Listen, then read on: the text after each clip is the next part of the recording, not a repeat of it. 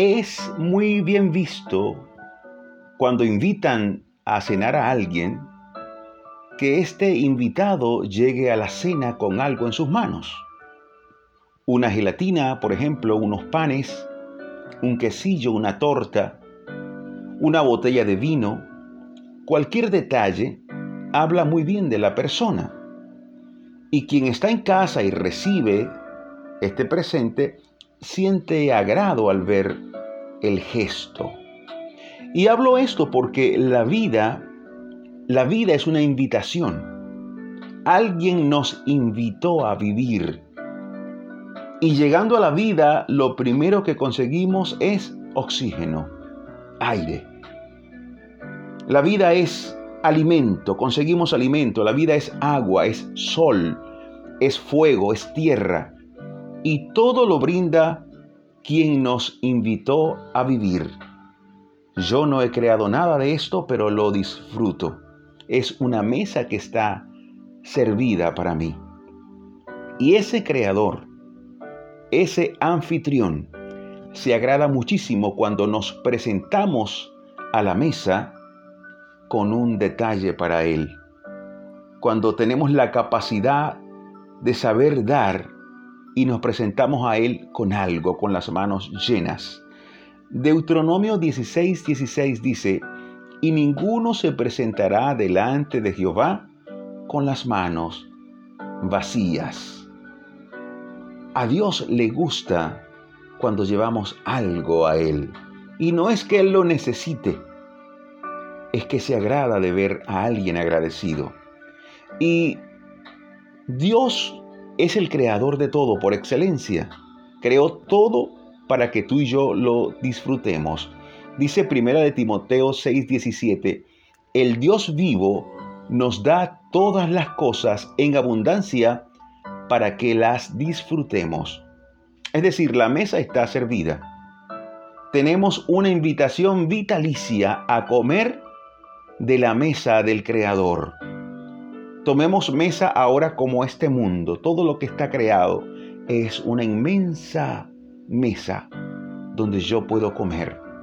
Ahora, lo que quiero hoy es que te imagines la cara de Dios al ver que vienes a disfrutar de esto, que sigues disfrutando de esto y vienes con las manos llenas, con algo para Él.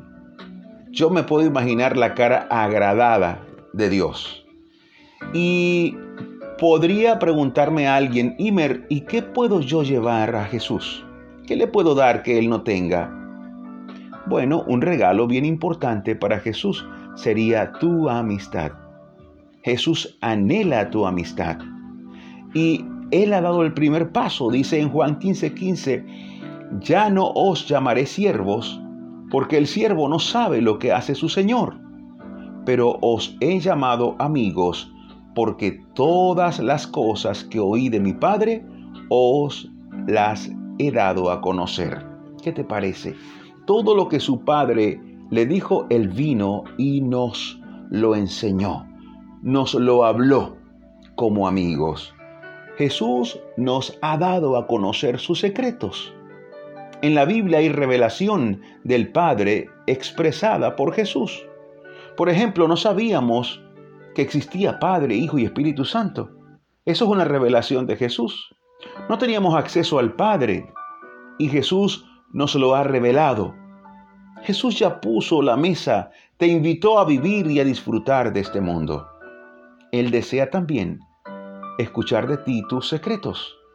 Desea que converses con Él, que le conozcas y que disfrutes la cena de esta vida a la luz de una sincera y amena conversación. Jesús desea entrar en tu corazón. Él está empeñado en tener un tiempo de calidad contigo. Mira lo que dice Apocalipsis 3:20. He aquí yo estoy a la puerta y llamo. Si alguno oye mi voz y abre la puerta, entraré a él y cenaré con él y él conmigo.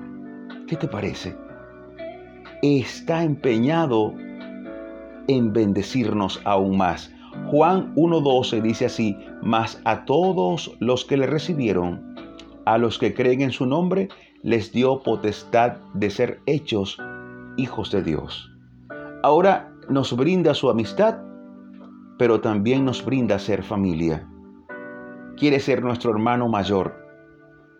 Él es hijo de Dios y quiere que también nosotros aceptemos la paternidad del Padre. Así que además de este mundo precioso, hay una paternidad eterna esperando por ti. Hay una amistad eterna esperando por ti. No se trata, amigo mío, amiga mía, de disfrutar la vida, esta vida terrena que tiene un fin.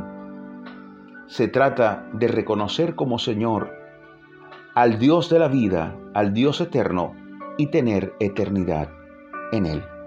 Yo quisiera invitarte a orar, que podamos clamar a Él y decirle, Señor, yo necesito no solo esta vida, sino la vida eterna que tienes para mí.